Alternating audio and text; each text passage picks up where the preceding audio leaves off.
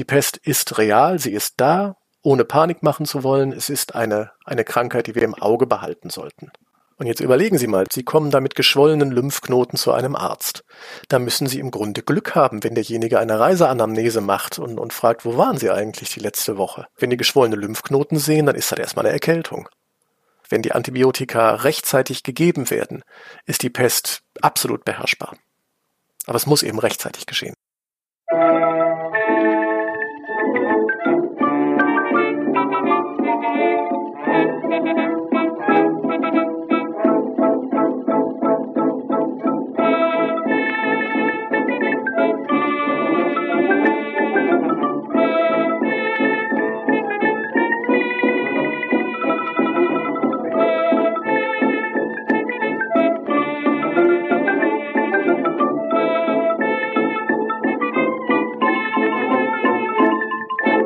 Für diese Folge von Geschichte Europas hatte ich Dr. Alexander Berner eingeladen, mit dem ich über die Pest spreche.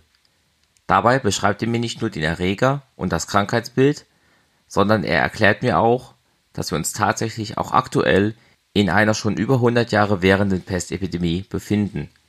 Zuallererst hatte ich ihn aber gebeten, sich kurz vorzustellen und zu sagen, was ihn zum Experten für dieses Thema gemacht hat. Ja, mein Name ist Dr. Alexander Berne. Ich bin Historiker, ähm, eigentlich Spezialist für das Mittelalter, aber davon habe ich mich mittlerweile ja nicht wirklich verabschiedet, sondern so ein bisschen emanzipiert. Mich interessieren tatsächlich alle Epochen, die die Geschichte zu bieten hat, auch unabhängig davon, ob es schon Schrift gibt oder nicht. Die äh, Pest tatsächlich hat mich schon geraume Zeit interessiert, weil es einfach so eine große Zäsur innerhalb der Menschheitsgeschichte ist. Und zwar aus meiner damaligen Perspektive des Mittelalters eben. Ne? Der schwarze Tod war dann aber tatsächlich nur so die zugegebenermaßen riesige Spitze des Eisbergs, aber darunter war eben noch sehr, sehr viel mehr Pestgeschichte zu entdecken. Und so habe ich zunächst Lehrveranstaltungen zur Pest äh, gegeben um dann äh, die Ausgabe Die Pest der Zeitschrift Geo Epoche fachlich zu beraten. Und das Ganze hat mich dann schließlich qualifiziert, um die große Sonderausstellung Pest im LWL Museum für Archäologie mit zu begleiten. Ja, dort mein wissenschaftliches Volontariat zu absolvieren und dann weiterhin als wissenschaftlicher Mitarbeiter dort zu arbeiten und diese Ausstellung zu betreuen.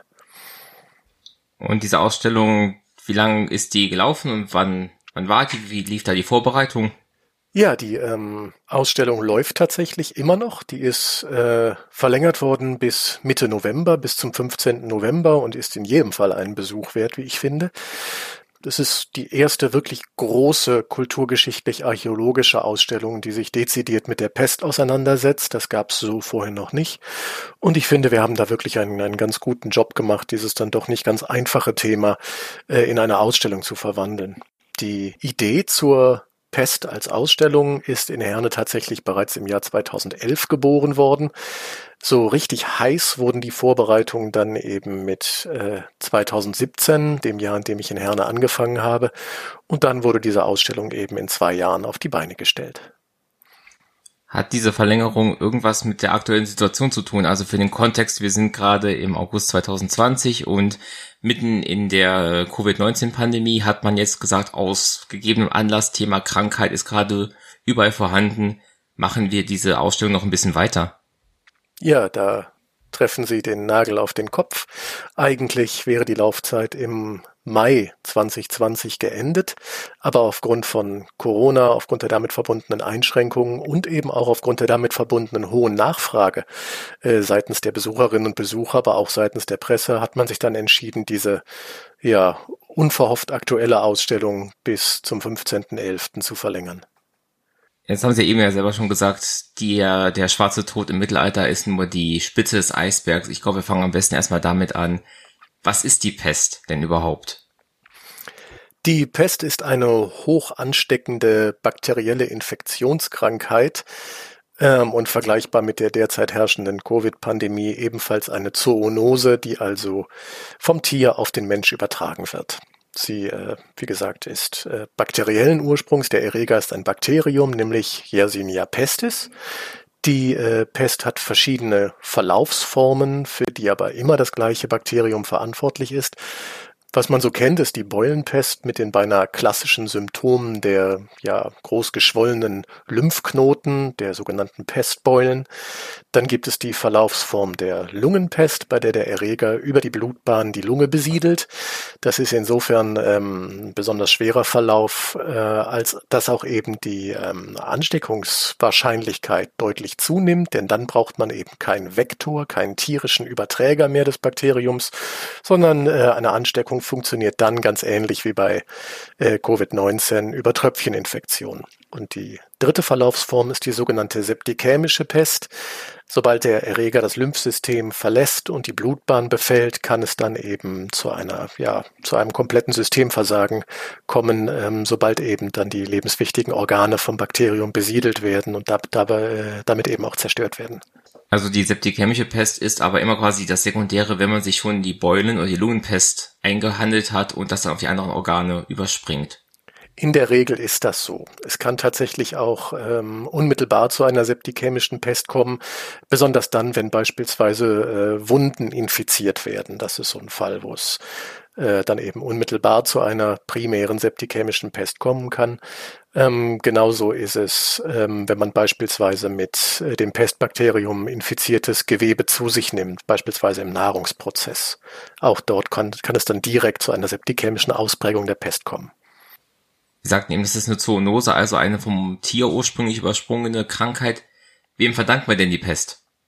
Tja, wem genau äh, wir das äh, verdanken, ist äh, unklar. Also was, was im Grunde der, der primäre, das primäre Reservoir war, das, das wissen wir nicht. Was wir wissen ist, dass die Pest ursprünglich und bis heute äh, vor allem in Nagetierpopulationen endemisch ist. Und ähm, da gibt es eben nicht nur die sprichwörtliche Pestratte, auch Murmeltiere tragen die Pest in sich, so süß sie doch sind. Äh, speziell in der Mongolei ist es gefährlich, sich mit diesen Tierchen abzugeben. Ähm, in den USA heute sind es äh, Präriehunde und diverse Hörnchen. Und äh, eben solche Hörnchen und aber eben auch Ratten finden sich beispielsweise auch in äh, Afrika, insbesondere im äh, Subsahara-Afrika, Demokratische Republik Kongo etc. und eben auch Madagaskar. Da sind die Ratten am wichtigsten. Aber die Ratten und andere Nagetiere sind ja nicht die Tiere, die direkt die Pest dann auf den Menschen übertragen. Das ist ja dann in diesen Fällen, so wie ich das selber verstehe, der Floh. Korrekt, genau. Also die äh, Pest ist zunächst einmal eine Krankheit dieser Nagetiere, die daran tatsächlich auch erkranken und sterben, äh, weshalb ähm, Pestepidemien, die am, auf den Menschen übertragen äh, werden, häufig angekündigt werden durch ein vorangehendes äh, Nagetiersterben. Da kann man das ganz gut beobachten. Was nicht heißt, dass es nicht die Pest gewesen sein kann beim Menschen, wenn dieses Nagetiersterben in der historischen Überlieferung vorher fehlt. Also da muss man schon so ein bisschen differenziert äh, und mit wachem Auge gucken. Aber um die Pest auf den Menschen zu übertragen, braucht es einen ja, Helferlein sozusagen, einen Vektor, wie die Biologen sagen, also einen Überträger des Bakteriums auf den Menschen. Und diese Rolle übernimmt bekanntermaßen der sprichwörtliche Pestfloh, Xenopsylla cheopis, ein spezieller Floh, ein Rattenfloh, der äh, eben das infizierte Blut seines natürlichen Wirtes, also beispielsweise der Ratte, zu sich nimmt bei einer Blutmahlzeit dann stirbt dieser Wirt dann an der Pest gegebenenfalls und der, ja, der Floh tut das, was wir im Zweifel auch tun würden. Wir würden uns etwas anderes als Nahrungsgrundlage suchen. Und diese andere Nahrungsgrundlage kann eben der nächstgelegene Warmblüter sein, unter Umständen eben der Mensch. Ähm, das heißt nicht, dass Xenopsylla der einzige Vektor ist, auch nicht der einzige natürliche Vektor für die Pest.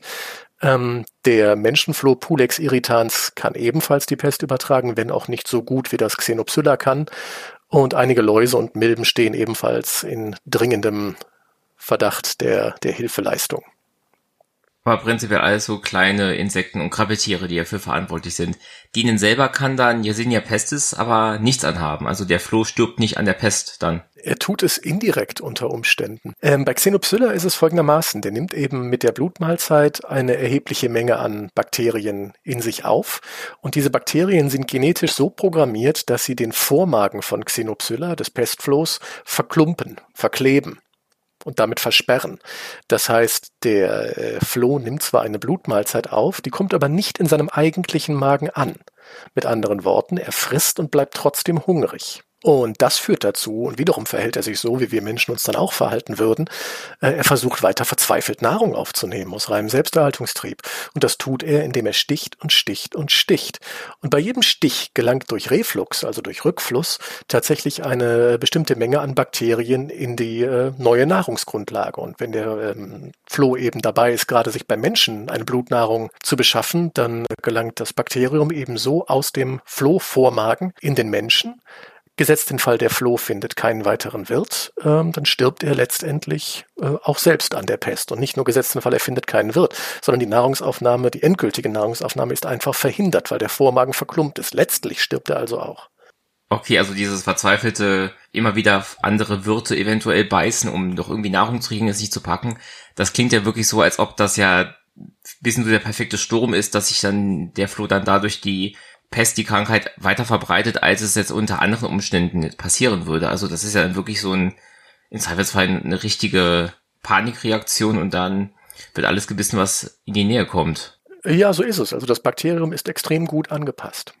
Wenn sich jetzt ein Mensch die Pest eingefangen hat, die Bäumenpest war ja die, die häufigere Form. Wie wirkt sich das aus? Wie stellt sich die Pest dar, wenn man sie hat? Tja, wenn wir von der Beulenpest ausgehen, dann äh, gibt es eine, eine Inkubationszeit, also eine Zeit zwischen Infektion und tatsächlichem Ausbruch der Krankheit, die ein paar Tage betragen kann. Ähm, und dann geht es im Grunde los mit ähm, geschwollenen Lymphknoten. Und zwar vor allen Dingen den Lymphknoten, die dem Stich am nächsten liegen. Also die kriegen erstmal so die, die volle Wucht der, der Infektion zu spüren. Ähm, diese Lymphknoten schwellen, weil ähm, die Lymphe eben so das, das äh, nach der Haut das, das nächste äh, Abwehrbollwerk des menschlichen Körpers ist und äh, das ja, das Abwehrsystem des menschlichen Körpers merkt eben, dass da ein Eindringling drin ist und schickt eben ähm, jede Menge der eigenen Abwehreinheiten, weiße Blutkörperchen etc. Ähm, in diesen äh, Lymphbereich, in diesen Lymphknotenbereich, um ähm, die Infektion möglichst aufzuhalten. Dort sammeln sich dann eben abgetötete Bakterien, dort sammeln sich ähm, zerstörte Zellen des, des menschlichen Abwehrsystems und all das ergibt dann zusammen die Füllung der Pestbeule sozusagen. Ja? Und ähm, diese Füllung geht im Grunde so weit weiter, bis dann irgendwann einfach die, die, die, das Fassungsvermögen dieses Lymphknoten äh, erschöpft ist und dann bricht er irgendwann auf. Im besten Fall nach außen, denn dann ist diese ganze eklige Bakterienmatsche äh, in der Lage, nach außen abzufließen. Im schlechten Fall bricht dieser, ähm, diese Pestbeule nach innen auf und dann kommt es ziemlich sicher zu einer septikämischen Verlaufsform der Pest, weil sich dann eben die Bakterien ungeschützt in die Blutbahn ergießen können. Wenn es äh, ebenfalls schlecht läuft, gelangt der Erreger dann eben auch aus dem, äh, aus dem Lymphsystem irgendwann in die Lunge mit dem äh, genannten Verlauf, mit der genannten Verlaufsform der Lungenpest. Das Ganze geht einher mit höllischen Schmerzen. Also diese Pestbeulen sind extrem empfindlich und, und Schmerzen fürchterlich. Hinzu kommen Gelenkschmerzen und hohes Fieber. Das sind so die, die gängigen Symptome. Bei einer schweren Verlaufsform kommt dann nach und nach eben auch noch eine Lungenentzündung dazu. Gesetzt den Fall, es ist die die Lungenpest äh, oder eben Organversagen, wenn eben der Erreger über die Blutbahn verschiedene Organe befällt wieso ist das Immunsystem dann nicht in der Lage, diese Yersinia pestis Infektion besser zu bekämpfen oder für den Körper, äh, ja, dass der Körper besser damit klarkommt? Liegt es einfach daran, dass dann so viel Erreger auf einmal in die, sich in den Lymphknoten sammelt? Ähm, das hat verschiedene Gründe. Zum einen ist der Pesterreger, das Bakterium Yersinia pestis, von seiner äußeren Erscheinungsform unglaublich langweilig. Das ist ein kleines Stäbchen. So, mehr nicht. Keine Geißeln, kein nichts. Das äh, Bakterium kann sich nicht selbstständig fortbewegen, ist also auf einen gewissen Fluss angewiesen, in dem es sich fortbewegen kann, äh, also dem, oder mit dem es fortbewegt wird, besser gesagt. Und allein das sorgt schon mal dafür, dass das äh, Immunsystem nicht so schnell auf ihn aufmerksam wird. Ähm, das Pestbakterium hat selbst auch eine Evolution durchgemacht. Es hatte früher tatsächlich einmal eine Geißel zur eigenständigen Fortbewegung. Aber sobald irgendetwas äh, mit Geißeln im äh, menschlichen Blutkreislauf oder in der Lymphe oder wo auch immer unterwegs ist, dann merkt das Immunsystem sofort, Momentchen mal, unsere körpereigenen Zellen haben keine Geißeln, beziehungsweise nicht solche und sehen gar ganz anders aus und beginnen sofort mit der Bekämpfung. Das heutige und auch das äh, Yersinia pestis Bakterium des äh, Mittelalters und auch der Spätantike hat keine Geißel mehr. Insofern reagiert das Immunsystem erst sehr, sehr spät und dann ist es eben häufig schon zu spät. Was nicht heißt, dass jede Infektion zwingend eben so verlaufen muss. Da wollte ich auch als nächstes jetzt hingehen. Ähm, wie ist denn in, ich sag mal, vor modernen medizinischen Zeiten die Sterblichkeitsrate bei den verschiedenen Pesttypen? Ja, also ähm, die ist vergleichbar mit heutigen unbehandelten Verlaufsformen. Ähm, also man kann schon bei der Beulenpest davon ausgehen, dass äh, so ungefähr Pi mal Daumen jede zweite Infektion unbehandelt zum Tode führt. Das ist schon relativ heftig. Aber die äh, Letalität, also die Tödlichkeit, wenn man das einmal vereinfacht so ausdrücken darf, ähm, der Lungenpest oder der septikämischen Pest ist eben nochmal deutlich höher. Da bewegen wir uns zwischen 90 und 100 Prozent. Also bei der Beulenpest ist es quasi ein Münzwurf und bei den anderen Formen ist es eigentlich ziemlich sicher, dass man daran stirbt. Äh, wie schnell geht diese Krankheit dann vor sich bis zum Tod? Ähm, auch da ist es unterschiedlich. Die Beulenpest ist eine etwas langsamere Verlaufsform als die beiden anderen Fälle. Ähm, auf genaue Zeiten möchte ich mich da gar nicht so unbedingt festlegen, weil das schließlich auch immer so eine individuelle Geschichte ist, je nachdem, wie der äh, Kranke, die Kranke, die kranke Person, in welcher, welcher, welcher Verfassung diese Person eben ist. Ist das eine fitte Person? Ist das Immunsystem gut trainiert? Dann kann es eben sein, dass diese ähm, Verlaufsform ein, ein, ein, ein schwächeres äh, Niveau nur erreicht und dass das Ganze eben dann auch innerhalb einer Woche mehr oder weniger gegessen ist. Ähm, insbesondere dann, wenn eben ähm, auch ähm, ja, medizinische Hilfe geleistet werden kann, was heutzutage Gott sei Dank eigentlich gar kein Problem mehr ist. Ansonsten kann aber auch, also es, es gibt genügend glaubhafte Berichte von, von äh, Erkrankten, die an der, an der Lungenpest eben erkrankt sind und die innerhalb von, von äh, weniger als einem Tag gestorben sind. Es kann also wirklich rasend schnell gehen. Also ähnlich wie bei vielen anderen Krankheiten auch. Vorerkrankungen äh, oder besonders hohes Alter oder vielleicht auch besonders jung sein ist ein Nachteil beim bei der Pest. Äh, es gibt bestimmte Risikogruppen. Das sind natürlich die alten, schwachen Kranken, äh, die Kinder, bei denen das Immunsystem noch nicht so ausgeprägt ist oder ähm, ja sonst wie irgendwie vorbelastet, selbstverständlich. Also ein, ein erwachsener Mensch, der äh, gut im Futter steht, hat bessere Chancen. Inwiefern kann man die ähm, Pestpandemien, die es gab, wir werden da wahrscheinlich gleich mal genauer drauf eingehen, mit anderen historischen Epidemien oder Pandemien vergleichen? Also mir sind da spontan Pocken, Cholera und Influenza mhm. eingefallen. Tja, die kann man äh, auf vielfältige Art und Weise miteinander vergleichen und wird feststellen, dass es auf bestimmten Ebenen Ähnlichkeiten gibt und in auf anderen Ebenen eben äh, gravierende Unterschiede. Wenn wir allein beim, beim Erreger einmal sind, die Pocken werden von oder wurden, muss man sagen, von äh, Viren hervorgerufen. Influenza ebenfalls, während die Pest eine bakterielle Infektion ist. Da haben wir schon mal einen ganz deutlichen Unterschied, der sich eben auch darin äußert, wie man das Ganze behandelt. Dank den Segen der modernen Medizin äh, können wir ja bakterielle Infektionen heutzutage sehr, sehr wirkungsvoll mit Antibiotika bekämpfen. Das gilt selbstverständlich auch für die Pest, zum Glück. Und mit Viren haben wir eben äh, so unsere Probleme. Das ist äh, bei der Variola, bei, dem, bei den Pocken ist es Gott sei Dank gelungen, diese Krankheit äh, auszurotten in den 70ern. Äh, aber Influenza stellt uns aufgrund seiner unglaublich hohen Mutabilität ähm, alljährlich vor neue Probleme. Und äh, den Spaß werden wir vermutlich mit, mit Covid auch haben. Interessante Vorhersage. Bin ich mal gespannt, wie sich das da auch äh, in den nächsten Monaten und Jahren entwickeln wird. Ähm, ich habe mich so weit reingelesen, dass ich meine zu verstehen, dass man in der historischen Pestforschung von drei Pandemien ausgeht, die für Europa einigermaßen relevant sind. Einmal die Justinianische Pest, dann der schwarze Tod im Mittelalter und dann nochmal so zum Ende des 19. Jahrhunderts hin. Liege ich da richtig oder bin ich da irgendwo in der Forschung falsch abgebogen? Sie sind nicht falsch abgebogen. Ähm, Vielleicht muss man hier und da ein paar Schrauben nachziehen. Diese klassische Dreiteilung der Pestgeschichte in drei Pandemien, das muss man, glaube ich, voranstellen, ist ganz klar eine eurozentrische Sichtweise auf die Pest. Äh, würden Sie mit chinesischen Pestforschern reden, würden die Ihnen ganz klar eine völlig andere Einteilung liefern. Ja, die Pest ist in China zu völlig anderen Zeiten ähm, äh, aufgetreten und hat dort eben auch äh, solchen Zug an solchen Zug gereiht, unter Umständen in bestimmten Zeitstellungen, ähm, wo sie eben dann beispielsweise in Europa gar keine Rolle gespielt hat. Also das muss man, glaube ich, glaube ich, voranstellen. Diese, diese Dreiteilung, diese klassische ist klar eurozentrisch. Die erste Pandemie beginnt mit der Justinianischen Pest. Ähm, es ist begrifflich immer so ein bisschen schwierig, die erste Pandemie mit der Justinianischen Pest gleichzusetzen, weil die Justinianische Pest eigentlich die erste Welle der ersten Pandemie bezeichnet, nämlich diejenigen zur Regierungszeit von Kaiser Justinian in Byzanz. Tatsächlich äh, ist, ist es dann aber zu, zu zahlreichen Pestwellen gekommen, sodass die Pest aus Europa tatsächlich erst im achten Jahrhundert verschwunden ist. Wir wissen nicht wohin, wir wissen nicht warum. Ähm, und selbes Muster gilt im Grunde auch für die zweite Pandemie. Der schwarze Tod des Mittelalters, Mitte des 14. Jahrhunderts, 1347 bis 1353, ist tatsächlich die erste Welle der zweiten Pandemie. Und darauf folgen eben noch zahlreiche andere Wellen, bis die Pest dann schließlich im 18. Jahrhundert aus Europa wirklich verschwindet. Und bis dahin gilt die zweite Pandemie.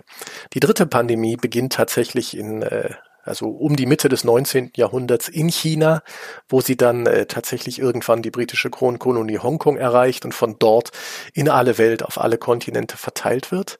Äh, und die dritte Pestpandemie, die dauert bis heute an. Genetisch, das ist ganz interessant, gehen alle heutigen Pestfälle auf diese dritte Pandemie zurück. Und ähm, das ist tatsächlich so der Moment, wo die wo die Pest auch ihr, ihre alte Welt sozusagen verlassen hat und ebenfalls nach Australien gekommen ist, in die USA gekommen ist. Und äh, in den USA ist sie seitdem eben auch endemisch. Also in, endemisch heißt, dass es da eine äh, Population an ja, Nagetieren, hatten Sie ja gesagt, gibt, unter der das so verbreitet ist, dass es auch immer wieder mal passiert, dass sich irgendwo jemand dann mit einem mit einem Pestfall infiziert, auch heute noch. Ganz genau. Also wenn Sie im, äh, wenn Sie in den in den äh, westlichen Staaten und im, im mittleren Westen, also bis Colorado ungefähr, wandern gehen, dann finden Sie eben in ausgesuchten ähm, Gebieten tatsächlich auch Warnschilder, die auf die Pest hinweisen.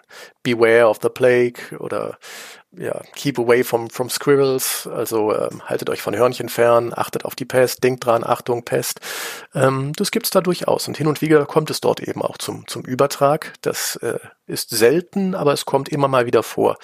Also im Jahr 2015, lassen Sie mich nicht lügen, äh, gab's so ungefähr äh, 15, 16 Übertragungen in den USA auf den Menschen, von denen ich glaube vier tatsächlich auch tödlich geendet sind. Ein einziger dieser äh, Fälle war nicht aus den, aus den westlichen Staaten, sondern stammt von den großen Seen und das war eben ein Laborunfall. Also das heißt, ähm, die Antibiotika, die wir haben, die heutzutage sind zwar gut, aber eben nicht keine sichere Bank sozusagen. Die sind schon sichere Bänke. Allerdings äh, muss die Pest dazu rechtzeitig äh, und korrekt ähm, diagnostiziert werden. Und jetzt überlegen Sie mal, Sie kommen in einem normalen Erste Welt Industrieland oder äh, schon weiter hinaus Dienstleistungsgesellschaft. Sie kommen da mit geschwollenen Lymphknoten zu einem Arzt. Da müssen Sie im Grunde Glück haben, wenn derjenige eine Reiseanamnese macht und, und fragt, wo waren Sie eigentlich die letzte Woche? Die, die Ärzte und Ärztinnen und Ärzte leiden natürlich auch unter erheblicher Arbeitsbelastung. wenn die geschwollene Lymphknoten sehen, dann ist das erstmal eine Erkältung. Und dann kann es eben unter Umständen zu einer Fehldiagnose kommen und unter Umständen ist es dann eben zu spät für eine Antibiotikabehandlung. Äh, an und für sich, wenn die Antibiotika rechtzeitig gegeben werden, ist die Pest absolut beherrschbar. Aber es muss eben rechtzeitig geschehen. Okay, ich meine, ich kann mir auch vorstellen, dass es auch viele Leute gibt, die denken, dass die Pest, sagen wir mal, ausgestorben ist, weil das ist halt so eng mit dem Mittelalter ja auch verbunden in unserer Erinnerung, dass man, wenn man Leute fragen würde, gibt es die Pest überhaupt noch, wahrscheinlich viele mit einiger Überzeugung sagen würden, natürlich nicht. Ja, die, die, die Pest ist nicht ausgestorben. Sie gibt es nach wie vor. Wie gesagt, sie ist äh, weltweit verbreitet. Europa ist derzeit pestfrei, es sei denn, äh, gerade ja nicht, weil niemand reist, es sei denn, sie wird von außen eingetragen. Äh, auch Australien ist pestfrei, äh, aber äh, gerade in ähm, Zentral- und Ostasien kommt es immer wieder zu vereinzelten Pestfällen. Jüngst hat der äh, hat CNN und dann eben auch in Übernahme der Meldung äh, der äh, Spiegel, Spiegel Online von einem 15-jährigen Mongolen berichtet, der sich beim Verzehren eines infizierten Murmeltiers, das ist dort eine traditionelle Jagdbeute, äh, mit der Pest infiziert hat und daran gestorben ist. Was tatsächlich ähm, gerade derzeit niemand wahrnimmt, ist der ähm, aktuelle Ausbruch der Pest in der äh, Provinz Ituri in der Demokratischen Republik Kongo. Das ist insofern schwierig, als dass äh, diese Provinz im ohnehin bettelarmen Kongo nochmal eine, eine sehr gebeutelte äh, Provinz ist durch Bürgerkrieg etc. Die haben viele Flüchtlinge und dort ist es eben jetzt auch zu Lungenpestfällen gekommen. Und äh, auch wenn die WHO eben das Risiko derzeit als gering einschätzt, möchte ich mir lieber nicht ausmalen, was passiert, wenn die Lungenpest in diesen großen Flüchtlingslagern ausbricht. Ähm, die Pest ist real, sie ist da, ohne Panik machen zu wollen. Es ist eine, eine Krankheit, die wir im Auge behalten sollten. Dann fangen wir am besten nochmal vorne an. In Europa, ja, ja, wir sind eurozentrisch, aber ich glaube, wenn wir uns dessen bewusst sind, dann ist das einigermaßen in Ordnung, finde ich. Wie verlief die Justinianische Pest? Tja, die äh, Justinianische Pest gelangt Mitte des sechsten nachchristlichen Jahrhunderts, genau im Jahr 541, überschreitet unseren Erkenntnishorizont, beziehungsweise den Erkenntnishorizont der, der klassischen historischen Bildung, wenn man so möchte. Denn ähm, wir schauen ja beispielsweise nicht ins Sassanidenreich, was da um die Zeit passiert. Wir haben um dieselbe Zeit eben in, in China ebenfalls große Ausbrüche äh, und dann gelangt die Pest eben offenbar von Osten kommend. Es gibt einige Wissenschaftler, die meinen, sie käme zu dem Zeit bereits aus, äh, zu dem Zeitpunkt bereits aus äh, Subsahara-Afrika. Das halte ich für, für weniger wahrscheinlich. Äh, gelangt die Pest nach Ägypten und Ägypten ist äh, zu dieser Zeit eine oströmisch-byzantinische Provinz und die Kornkammer des Byzantinischen Reichs. Und mit den Getreidelieferungen, die per Schiff über das Mittelmeer dann in die Hauptstadt Konstantinopel gebracht wurden, äh, sind eben dann auch die Wirte der Pest, also die Ratten, ähm, gemeinsam mit ihren Vektoren nach Konstantinopel gekommen, eingetragen worden und dort hat es dann eben ähm, einen großen Ausbruch der, der Pest gegeben, der in, äh, der, der in wirklich in, in den tollsten Farben, insbesondere von Prokopius von, von Caesarea, das ist da unser Hauptzeuge, äh, geschildert wird. Also man habe ähm, gar nicht gewusst, was, was, was da auf einen zukommt, ein, ein, ein, ein Krankheits Bild, was sich gegeben hat, ein gesellschaftliches Bild von apokalyptischem Ausmaße. Ähm, es seien so viele Leichen da gewesen, dass man sie gar nicht mehr hätte ordnungsgemäß beisetzen können. Man habe Türme der Stadtmauer abgedeckt und die Leichen in die Türme äh, geworfen und dann wieder einen Deckel draufgesetzt, um zumindest die Toten aus dem Stadtbild herauszubekommen. Ja, das ist so ein Punkt. Und dann gibt es eben auch noch viele andere ähm, Dinge, die Prokop erzählt. Dabei muss man allerdings immer im Hinterkopf haben, dass ähm, Prokop zum einen Kaiser Justinian überhaupt nicht leiden konnte und ihn in ein möglichst schlechtes Licht rücken wollte, heißt also krankes Reich, kranker Kaiser oder auch krankes Reich, schlechter Kaiser. Und je dramatischer er diese, diese Schilderung eben ähm, stilisiert, desto schlechter erscheint sein, sein Feind, der Kaiser äh, Justinian. Und zum anderen möchte Prokopius zeigen, dass er ein Gelehrter ist. Und das tut er, indem er in seiner Darstellung der, des Pestausbruchs ähm, auf den, den den Meister, die Blaupause des, äh, der Seuchendarstellung schlechthin zurückgreift, nämlich Thukydides, der die attische Seuche eben geschildert hat in Athen im Peloponnesischen Krieg, ähm, so dass wir bei der Auswertung von Prokop immer so ein bisschen vorsichtig sein müssen, was denn da für bare Münze zu nehmen ist und was einerseits Stilisierung, andererseits eben politische Übertreibung ist. Diese attische Seuche, war das auch schon die Pest gewesen oder war die Justianische Pest das erste Mal, dass das in Europa aufgetreten war? Darauf kann ich eine zweigeteilte Antwort geben. Es ist nämlich folgendermaßen, die äh, Forschung streitet sich immer noch, was denn die attische Seuche gewesen sein soll. Ähm, es hatte auch Untersuchungen, also archäogenetische Untersuchungen des Kerameikos gegeben, also des, des Friedhofs in, in Athen. Und das hat so zu, zu ähm, gemischten Ergebnissen geführt. Was wir sagen können, ist, dass es definitiv nicht die Pest war. Es wird irgendeine andere epidemische Krankheit gewesen sein. Äh, da sind verschiedene Kandidaten im Spiel, Fleckfieber, Typhus, sonst was, also alles Mögliche. Das letzte Wort ist da noch nicht gesprochen. Ähm, zum anderen muss man sagen, dass die Pest auch bei uns deutlich älter ist als die justinianische Pest. Es hat wohl nur keine pandemischen Ausmaße genommen. Heißt also, wir haben, ähm, also der älteste Pestfall äh, im heutigen Deutschland ist ebenfalls fast 5000 Jahre alt und stammt aus dem Raum Aug äh, Augsburg-Hauenstetten. Das ist also in der Jungsteinzeit äh, und dort haben wir eben Bestattungen beproben können in denen wir dann archogenetisch nachweisen konnten, dass diese Personen an Yersinia pestis gestorben sind. Und da besteht auch kein Zweifel. Kein Zweifel. Völlig zweifelsfrei. Interessant. Das heißt, die justianische Pest war quasi nur die erste Pestpandemie und nicht der erste, das erste Auftreten des, der Pest in Europa. Genau, es war der Aufgalopp der ersten Pestpandemie. Prokop hat versucht, Justinian da negativ darzustellen. Wie waren denn abgesehen davon, dass man zu drastischen Maßnahmen greifen musste, um mit den Toten Herr zu werden, wie hat man sonst auf die Pest reagiert? Im Byzantinischen Reich und im Rest auch von Europa vielleicht? Im Byzantinischen Reich, speziell in Konstantinopel, äh, konnte man zurückgreifen auf die, ähm, ja, im Grunde auf die klassische griechische Medizin, die von Hippokrates von Kos begründet äh, worden ist, die dann eben auch noch weiter ausdifferenziert worden ist. Galinos von Pergamon ähm, und diverse andere berühmte Ärzte, die dann eben den Grundstock für den klassischen Kanon der, der antiken Medizin gelegt haben, insbesondere ähm, das äh, System der Humoralpathologie, nachdem äh, eben der menschliche Körper äh, ja, im Grunde lebendig gehalten wird äh, von vier Körpersäften, Blut, Schleim, gelbe und schwarze Galle. Wir wissen bis heute nicht, was schwarze Galle ist oder sein soll. In jedem Fall, sobald ein Gleichgewicht dieser Säfte herrscht, galt man als äh, gesund. Dann herrschte eben ähm, Eukrasie, Gleichgewicht.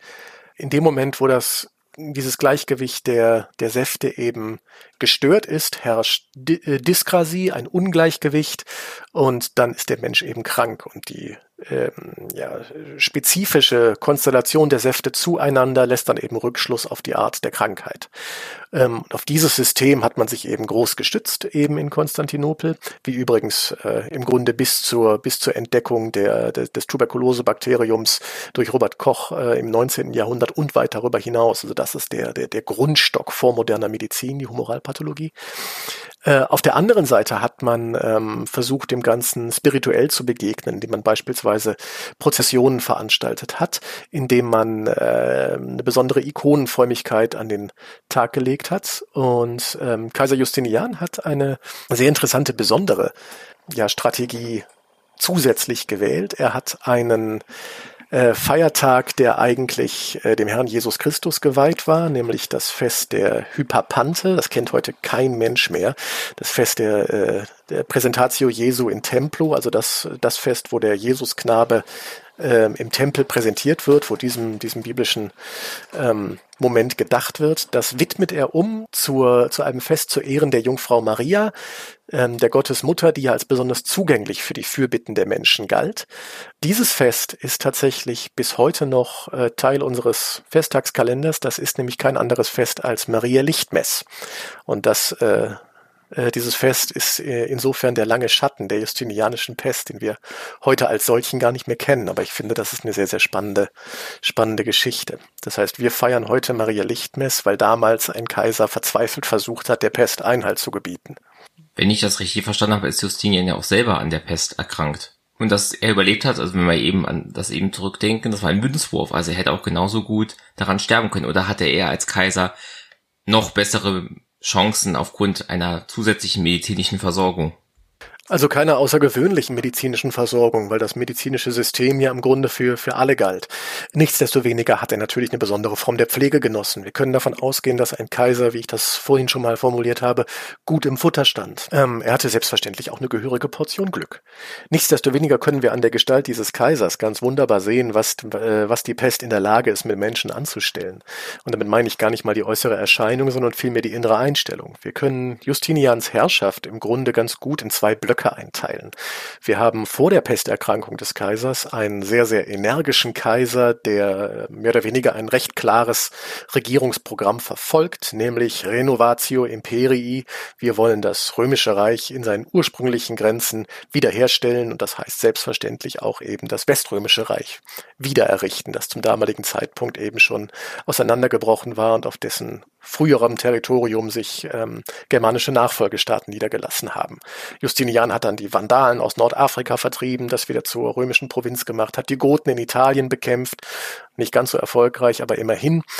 Und dann kommt die Pest und er erkrankt selbst. Und im Anschluss daran haben wir wirklich ein, eine völlig andere Politik, auf die er seinen, seinen Schwerpunkt setzt. Wir haben dann nämlich in erster Linie einen Theologen auf dem Kaisertum, der sich um die letzten Dinge Sorgen macht und in jedes Konzil äh, eingreift, äh, in jede Frage, die die Glaubensdinge betrifft, äh, seinen Senf dazu gibt. Also völlig anders als vor der Pesterkrankung. Aber das muss ja dann auch auf die, ähm, ich sag mal, die Schlagkraft und die, auch die Verwaltung der von Byzanz einen unglaublichen Einfluss gehabt haben, wenn auf einmal Soldaten, Richter, Beamte etc. auch ja dezimiert wurden. Ja, das ist richtig. Das ist vollkommen richtig. Und ähm, diese, dieser Befund wird auch dazu beigetragen haben, dass äh, das Byzantinische Reich ähm, sich eben nach, nach außen hin, ähm, speziell in Momenten oder in Zeiten der Pest, äh, tatsächlich verstärkt darauf verlegt hat, äußere Bedrohungen durch Tributzahlungen abzugelten. Wir finden dafür Belege beispielsweise oder Beispiele in der Zeit des Kaisers Maurikios, also einige Zeit, wenn auch nicht sonderlich viel Zeit, äh, nach Justinian, der äh, mit einem schweren Avarenangriff, also Reiterkrieger, äh, zu kämpfen hatte und die kann er tatsächlich de facto, also die stehen vor der Hauptstadt Konstantinopel, sind davor, diese Hauptstadt einzunehmen. Äh, dann werden die aber auch selbst von der Pest getroffen und der, der Khan verliert angeblich äh, sieben seiner Söhne. Äh, und so wird dann eben die Grundlage dafür geschaffen, dass Mauritius mit einer erheblichen Tributleistung äh, diese Awaren dann eben von der Hauptstadt äh, fernhalten kann, sie zum Abzug bewegen kann. Das ist ganz interessant. Die äh, äh, byzantinische offiziöse Geschichtsschreibung spricht natürlich von Geschenken, aber wir wissen, dass es de facto Tribut war. Jetzt auch gerade mal bei der Geschichtsschreibung sind, wir können uns auch über die ähm, Beschreibung vielleicht der Symptome und so weiter auch sicher sein, dass es die Pest war oder wurde das auch über, wie es eben mit diesem Fall von vor 5000 Jahren aus Deutschland war, über Ausgrabungen und Untersuchungen von Verstorbenen gemacht? Ähm, eine retrospektive, also rückblickende Diagnose über die Schilderung von Krankheitssymptomen ist immer schwierig und davon raten wir grundsätzlich ab. Letztendliche Sicherheit bringt tatsächlich nur die archäogenetische Untersuchung. Ähm, das machen beispielsweise die, die Fachleute vom Max-Planck-Institut für Menschheitsgeschichte in Jena. Die können das, andere, also andere Forscher, Forschergruppen können das auch, aber das sind so, so unsere Partner gewesen bei der äh, Ausstellung, die wir gemacht haben. Und diese Ergebnisse sind tatsächlich also völlig belastbar. Da gibt es dann gar keinen Grund zum Zweifeln, es sei denn, irgendjemand hat dann die Probe verunreinigt, aber selbst das würde man ja feststellen können. Insofern ähm, Natürlich ist es auch so, dass, dass wir deutlich mehr Schriftquellen als archäogenetische Nachweise haben, äh, aber mittlerweile wird immer mehr beprobt, sodass wir eben immer mehr überprüfen können und dann tatsächlich auch feststellen können, dass die äh, Schriftquellen, die eben dann dezidiert die Pest erwähnen, häufig dann auch eben tatsächlich die Pest erwähnen, weil wir eben dann archäogenetisch nachweisen können, dass es ja wohl die Pest war. Aber allein davon, dass jemand schildert, jemand habe äh, Beulen gehabt, habe Fieber gehabt, das reicht zur hundertprozentigen Diagnose eben nicht. Sie sagten vorhin, das war quasi die erste Welle der ersten Pandemie. Das heißt, auch nach der Justinianischen Pest im 6. Jahrhundert gab es immer wieder nochmal Ausbrüche. Haben die sich auf Byzanz weiter beschränkt oder waren da auch die anderen Teile Europas betroffen? Die anderen Teile Europas waren sehr stark betroffen. Wir haben zum Beispiel aus Rom, aus dem Rom des äh, 6., 7. Jahrhunderts haben wir äh, einen gut überlieferten Pestfall, äh, in dessen Zusammenhang Papst Gregor eben seine äh, Pestmesse geschrieben hat, die bis heute eben Teil der, der Liturgie eben ist. Und dort haben wir dann eben auch so die ersten Verknüpfungen zu äh, St. Sebastian als, als Pestheiligen. Ähm, dazu können wir gerne auch später noch was sagen. Das ist auch eine sehr, sehr interessante Gestalt. Aber das Ganze ist auch nicht aufs Mediterraneum beschränkt. Wir haben tatsächlich auch nördlich der Alpen, auch im heutigen Deutschland, haben wir aus dem sechsten, siebten nachchristlichen Jahrhundert eindeutig nachgewiesene, beprobte äh, Todesfälle, die mit Yersinia pestis in Verbindung stehen, die auf Yersinia pestis zurückgehen. Und wir haben ähm, tatsächlich auch äh, eindeutige Yersinia pestis Fälle äh, auf den britischen Inseln. Das heißt, im Grunde ist ein großer, großer Teil von Europa von der ersten Pandemie betroffen gewesen.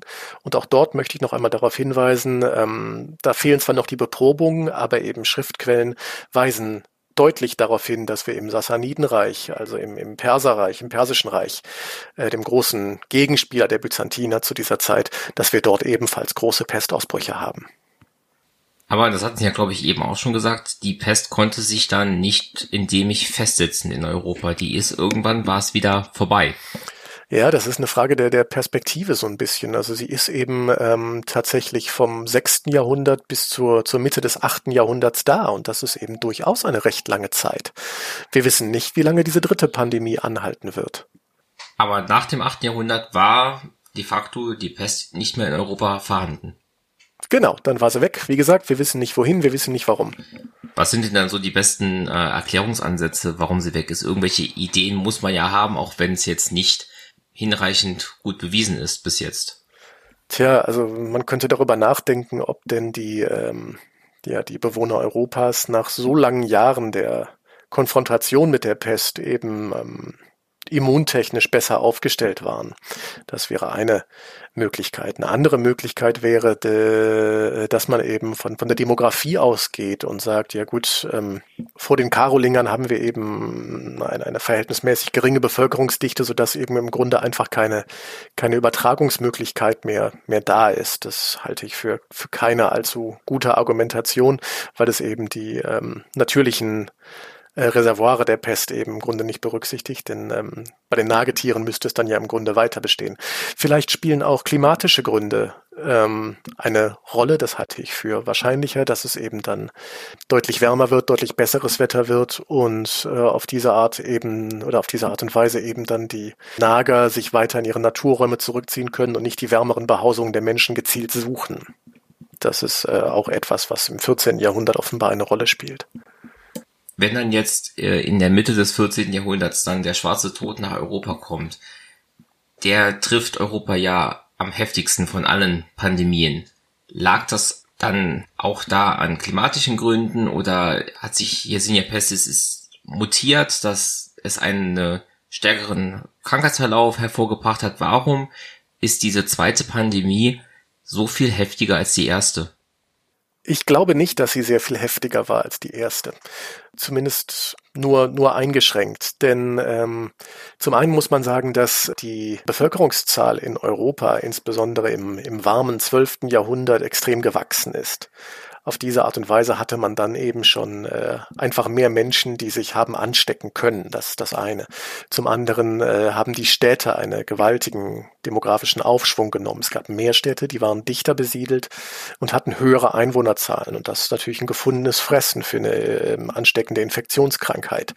Dann kommt noch hinzu, dass beispielsweise der Handel eine deutlich größere Rolle gespielt hat, insbesondere auch der, der Überlandhandel, aber eben auch der, der Schiffshandel, sodass die Pest an Bord von Schiffen oder im, im Fell von Waren eben größere Wege zurücklegen konnte, als es eben noch ähm, im, im, Frühmittelalter der Fall war. Dann kommt auch noch hinzu, dass äh, große naturräumliche Hindernisse äh, aus dem Weg geräumt waren. Ähm, im, Im 14. Jahrhundert sind die großen Urwälder Europas allesamt gerodet. Ja, ähm, insofern konnte man da, konnte die Pest da auch nicht mehr vor ein naturräumliches Hindernis stoßen und sagen, gut, das ist undurchdringlich, hier geht's nicht weiter, auch weil die Menschen eben nicht durch können.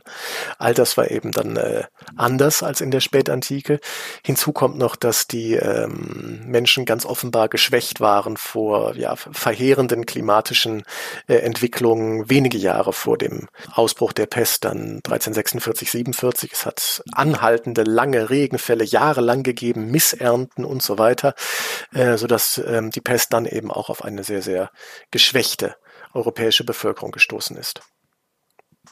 Also ich finde, da stecken einen ganzen Haufen äh, interessante Parallelen drin, auch zu heute. Also ich meine, Sie hatten ja vorhin gesagt, ja, also Sachen wie Globalisierung, en engere, ähm, ja, Zusammenwohnen in Städten und auch eben dieses Verhindern, äh, dass sich Tiere in ihren Naturräumen zurückziehen können und dadurch eben Zoonosen wahrscheinlicher werden. Das klingt vieles wie jetzt, was wir gerade im Moment erleben. Ja, richtig.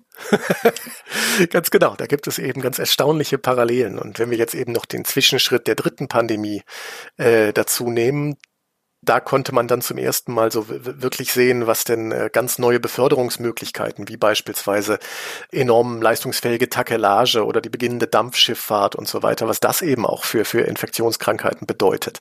Äh, die Pest ging dann eben nicht mehr in Jahren oder Jahrzehnten um die Welt, beziehungsweise um die alte Welt damals, sondern äh, war in wenigen Wochen über einen Weltozean gewandert. Ne? Also eben auch nochmal eine, eine sozusagen kein, keine Verkürzung der Wege, aber eine Verkürzung der Reisezeiten. Insofern wuchs die Welt damals schon zusammen.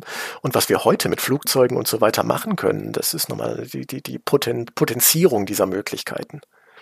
Ich finde auch immer diese Gedanken so heftig, dass wenn wir jetzt auch hier irgendwo in kleineren Dörfern irgendwo in Europa sind und wir uns alle quasi gegenseitig durch Tröpfcheninfektionen angesteckt haben, was irgendwo äh, in mitten von China weit weg von uns stattgefunden hatten wir trotzdem so viel Kontakte haben, dass sich dann über diese Tröpfchen in einem halben Jahr quasi die gesamte Welt in Gefahr geraten ist, sich mit diesem Virus anzustecken. Wenn man mal so drüber nachdenkt, das heißt ja, es mussten ja so viele zwischenmenschliche Kontakte stattfinden, weil bei Covid-19 ist es ja die Tröpfcheninfektion und bei der Pest, das war ja dann eher dieses, wir tragen Waren von A nach B, die mit Flöhen oder vielleicht auch mit Ratten verseucht sind und ja, schicken es so von A nach B.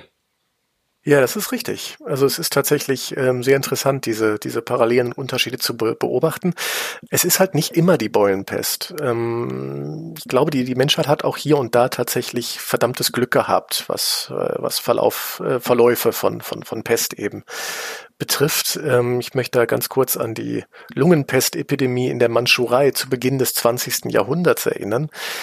Das ist heute auch weitgehend, zumindest hier unbekannt, in China nicht. Aber äh, das war eben kein, kein Beulenpestverlauf, sondern das waren äh, Lungenpestverläufe, die ähm, dann in Verbindung standen mit dem Neujahrsfest in China.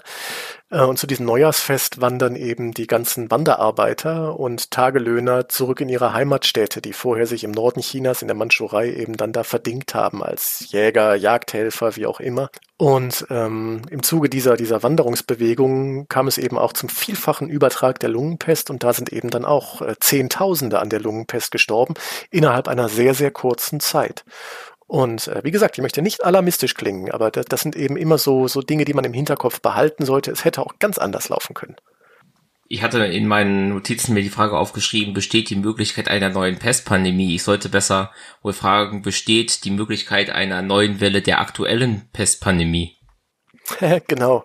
Ähm, das ist in der Tat die, die in der Sache richtigere ähm, Formulierung. Ähm, also ich möchte mich da gerne der, der Weltgesundheitsorganisation anschließen, die diese Krankheit als äh, Re-Emerging Disease kategorisiert, also als eine Krankheit, die erneut auf dem Vormarsch ist, die allerdings ähm, tatsächlich nicht droht, in naher Zukunft völlig außer Kontrolle zu geraten. Ähm, das glaube ich nicht. Die äh, WHO ist mit ihren Spezialistinnen und Spezialisten vor Ort, dort, wo es eben immer wieder zu, ähm, zu kleineren Ausbrüchen kommt. Ja, also wie gesagt, die, die ähm, WHO hat da ein wachsames Auge drauf. Allerdings muss man da auch sagen, ähm, insbesondere dort, wo sich die Pest als Krankheit der Armen manifestiert, wie auf Madagaskar oder in der Provinz Ituri im Kongo, ähm, da geht es eben häufig auch einher wie in Ituri mit anderen äh, Problemen, beispielsweise einer ja, völlig zerstörten oder nicht existenten gesundheitlichen Infrastruktur und äh, Krieg, Bürgerkrieg. Und wo das zusammenkommt, kann die WHO im Grunde gar nicht so handeln, wie sie möchte. Und das ist dann immer so ein bisschen problematisch. Also einfach, weil dann die, ja, wie Sie ja sagten, eigentlich relativ gut wirkende Antibiotikumsbehandlung nicht stattfinden kann, einfach weil ja Infrastruktur nicht vorhanden sind, weil die Möglichkeit ist, einfach zu den Leuten, die an dieser Krankheit leiden, nicht hin oder nicht schnell genug hinzukommen. Korrekt, ganz genau, das ist das Problem. Also die äh, WHO fährt ganz interessante äh, Kampagnen, um die Pest eben einzudämmen. Es werden sogar Radiospots geschaltet, um die Bevölkerung zu sensibilisieren. Aber das ist natürlich im Zeitalter der digitalen Medizin, äh, das, das, das wirkt für uns heute steinzeitlich. Ne? Aber es geht eben nicht anders in diesen fürchterlich armen Regionen. Ich bin ja auch Geschichtslehrer und muss mir von daher auch immer Gedanken machen, ähm, wie ich solche Themen im Unterricht behandle. Jetzt mal ganz prägnant gefragt, sollte dieses ganze Thema Pestepidemien in der Geschichte Ist das ein für uns heute relevantes Thema für den Geschichtsunterricht? Ja, ich finde schon. Man kann anhand der Pestepidemien, da kann man sich im Grunde die, die quellentechnisch am besten aufgearbeiteten heraussuchen, ähm, kann man sich tatsächlich also beispielsweise heutige Krankheitsverläufe wunderbar angucken und vor allen Dingen, und da finde ich, ist der Geschichtsunterricht dann eben in der Pflicht, was denn die Seuche mit der Gesellschaft macht. Das finde ich ganz, ganz wichtig und ähm, da kann man eben dann auch, glaube ich, viel an äh, ja, Reflexionsarbeit oder an Reflexion ermöglichen bei den Schülerinnen und Schülern, bei dem, was gerade um sie herum geschieht. Also man kann tatsächlich, äh, wenn man sich eben verschiedene Darstellungen, Schilderungen der, der Pest in der Geschichte anschaut, kann man eben feststellen, dass ja Seuchen tatsächlich als Katalysator von menschlichem Verhalten wirken. Äh, und zwar zum Guten wie zum Schlechten.